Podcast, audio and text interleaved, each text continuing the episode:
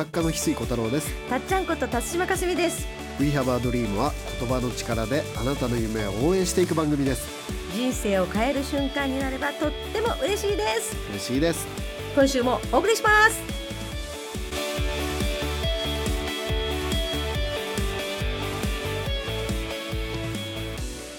翡翠さん今日の名言は何ですか？今日の名言はですねアフリカのある村でね、うん。あの失敗した時にみんながかける言葉が最高に素敵なんですね。おお今日はそれをね名言でプレゼントさせていただこうと思います。はい。お願いします、はい。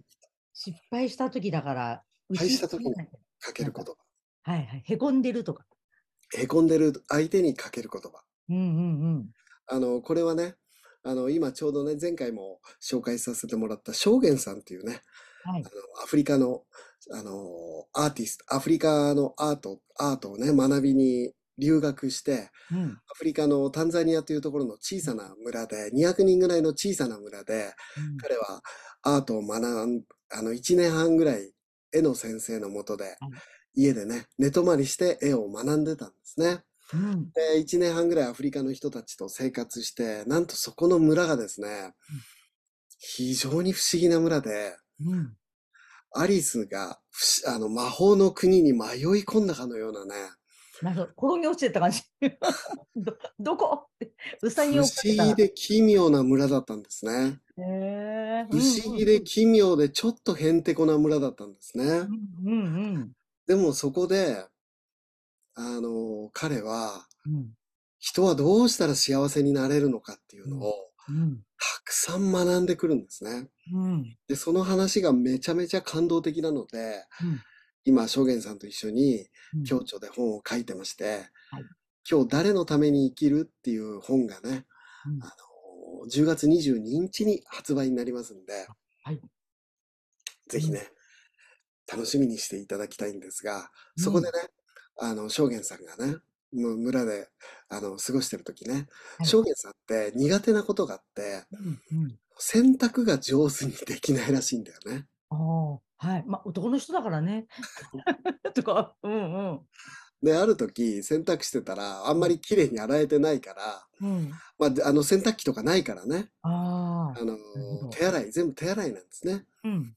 で、なかなか手洗いで綺麗に洗えなくて、うんそしたらね、その、あの、絵の、そこで、あの、絵の先生のところで寝泊まりしてはい。あ学んでるから、奥さんにね、うんうん。絵の先生の奥さんに、うん。その、洗濯が上手にできてないことがバレちゃったらしいんだよね。そしたら言われたのがうん、あの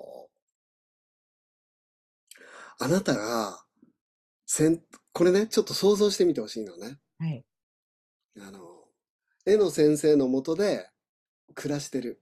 うんで、洗濯物とかね、もうもちろんちょっとずっと1年半暮らしてるからお手伝いもする。うんでも洗濯だけはどうしても苦手でうん上手にできない。うんで、ある時、その上手にできてないところを奥さんに見つかる。うん住んでるね、うん絵の先生の奥様に見つかる。はいで、そのね、見つけた奥さんが、証言さんにかけた言葉が、なんとも奇妙なのね。日本人からすると。へえうんなんとも奇妙なね、うんえ？っていうね。へえこれね、なんて言ったかっていうと、うんあなたが選択が上手にできないことを、うんうちの子供たちに教えてあげてもらっていいって言われたそうなのね。え？教えることは上手にできないことを教える。そう教僕えるはってね、うんううんん。僕は実は選択苦手で上手にできないんだってことをうん子供たちに言ってもらっていいって。へ奥さんがね、え証言さんがめちゃめちゃ選択が苦手だって分かったんだよね。うんうんうん。その時に、あの、どうしてこんなに上手にできないのって怒られるかと思ったら、うん全然怒られなくて、うんうんあのー失敗してもね、この村では誰も責めないよって。へえ。でも、うんあなたが選択ができないってことをうん。子供たちに言ってあげてって言われたらしいのね。へえ。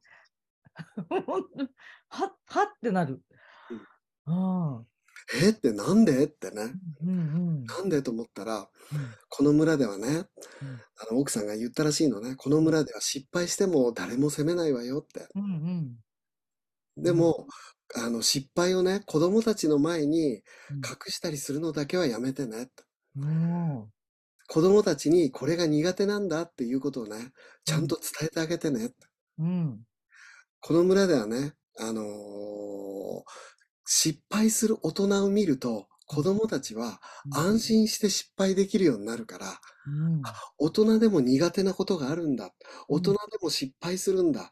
大人でも選択上手にできないんだっていうことが、子供たちにものすごく安心材料になるから、失敗したこととかうまくできないことをどんどん隠さずに子供たちに教えてあげてってねうん。って言われたらしいのね。へえ。素敵、奇妙でしょ？うん。素敵に奇妙でしょ？うん、すごい。失敗を教える材料になるっていうのがまず混乱しますもんね。普通は。大人が失敗するってあ子供にとっては希望になるんだよって。あ。失敗してもいいんだ。いろいろ挑戦して、そうすると、挑戦を恐れない子供たちになっていく。うんうんあ、失敗しても誰も責めないんだ。上手にできなくても誰も責めないんだ。うん。うん。でね、奥さんがね、この村ではうん失敗した人のことをね、うん上手にできない人のことをね、うん人間らしいねって言うんだよって。なんと優しい。人間らしいのはそういうことなんですね。そう失敗した人をこの村では人間らしいね、可愛いねって言うんだよって教わったらしいのね。へえ。うわあ、これは、あの、日常の今の日本にないですね。そうですよ。で、正元さんはこういう、この村に1年半も過ごしたから、うん。こういう日本人だったら、えーっていうようなことが無限に出てくるのね。うん。無限にで今、。編集者さんが悩ませてるのは、うんどの話を削ろうかっていうのがね。あらー。正直、あの、あの、あまりにもいい話が多すぎて、うんでも本って、ある一定ページをう超えちゃうと、うん。売れなくなってっちゃうのね。うん、うん、悩ましい。そうそうそう。厚すぎる本って、みんな買わないのね。もう百科事典にして。だから今ね、編集者さんからね、今日電話かかってきたんですよ。はいはいはい。翡翠さんうん、私、もうずっといい話すぎて削れなくて、はい。で僕も編集に携わってるから、翡翠さんに託そうと思って、翡翠さんの編集を待って、開けてみたら、翡翠さんも全くカットしてなかった。しかも、翡翠さんが書いてあったのは、いい話すぎて削れない。あとは編集の真野さん頼みますって私に委ねられたけど、私も削れないっていう電話がね、今日来てました。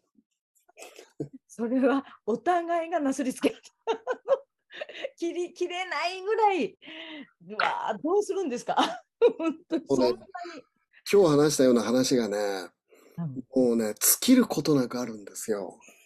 はあ。どどうするんですか？結局今、誰が、誰がそのまあ、それはね、まだ結論は、今、制作中だから、結論は出てないんですが、まあ、10月22日にはもう発売日が決まって、記念講演会もあるんでね、はい。あの、10月22日に記念講演を東京かな？はい。やりますんで、うん。編集の真野さんがね、主催してくださるんですが、うんうん。もう10月22日、はい、はい。もうそれは決まっている。でも本発当はあの売日かつ講演会、発売記念講演会、ね、その日ですもんね。10月22日にやりますんで、はい。はい。それで、あの、その発売日と講演会は決まっている。でも、ペースはまだ絞れてない。もうこれはね、ほんとね、悩ましい。すっごい話の連続、しかもね、はい。すっごい話の連続の後に、うん。翡翠が解説するっていうのがね、あこれがまたいい、よく書けたんですね。ー 本当に。そこ削られませんように。それがあってこそ、どうする？どうする？ごいよく書けてるんで。もうくじ引きぐらいじゃないですか。誰かがどれ抜きます。うわあ、すでも中身の濃さは伝わってきます。なんか濃縮。そう、ほんとね、あの、ある方がね、あの、あるベストセラー作家さんが、うん。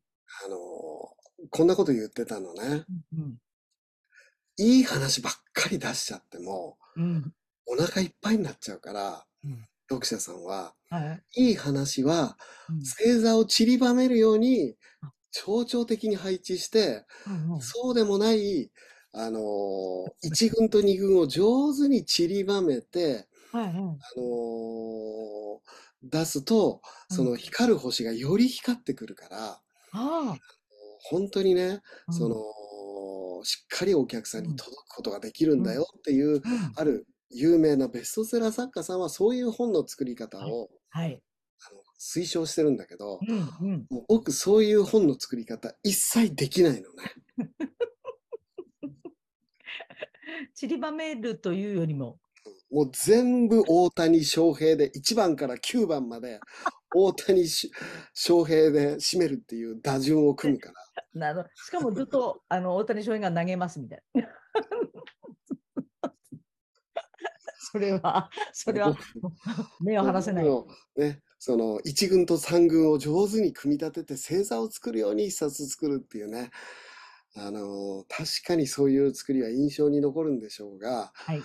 僕はうんもう、あの北極星ばっかり9番、1番から9番まで並べるみたいな作り方するから。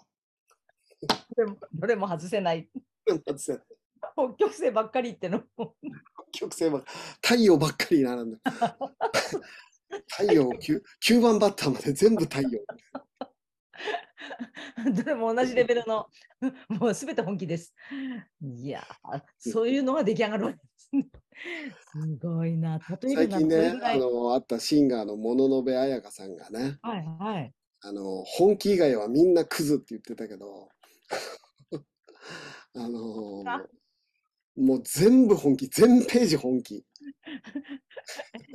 彩香さん、そんなことトレートすぎて、なんか目に浮かぶっていうか、本気以外は気持ちいい言葉でしょ？本気以外はみんなクズって。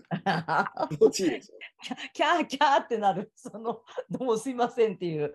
なるほど。もうね全ページ、全ページ本気。うんうんうんうん。いや、うわあでも本当に、それぐらい全部本気。全部本気。ちょっと、あのー本気すぎてわざとちょっとゆとりのやつ入れてるけどね。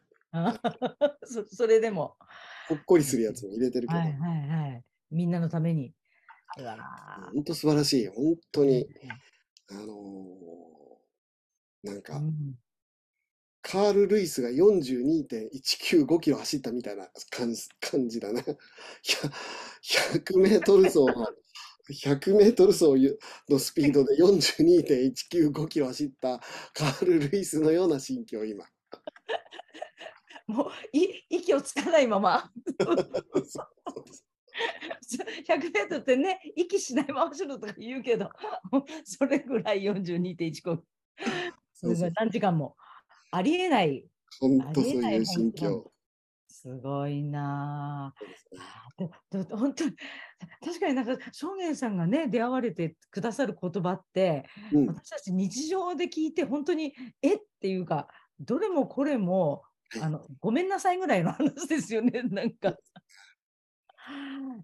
あのちょうどね、あの10月22日にはい。出るんでね、ぜひ楽しみにしていただければ嬉しいし、あとね、まあちょっとまたはい。宣伝で申し訳ないですが、あの9月、あ、あの8月末にね、はい予約いただけると、まあ遅くとも10月末までにはお届けできる、うん。あの幸せがずっと続く手帳ね、うんうん。あの予約締め切りというか、Amazon の予約を今月、8月中にしていただけるとね、うん。確実に年内にはお届けできるので、はい。ぜひね、まだの方は幸せがずっと続く手帳を、ね。あの、もうね、8月までに申し込んでいただければ、ほぼ確実に年内に届きますんで、本当に。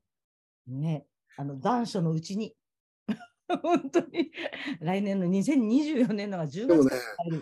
正直手帳も、うんあの、本当にこの幸せがずっと続く手帳って最初にタイトル、その7年前にね、まあ毎年作ってるんだけど、一番最初手帳頼まれた時に、パッと幸せがずっと続く手帳っていうタイトルだけ来たんだけど、うん。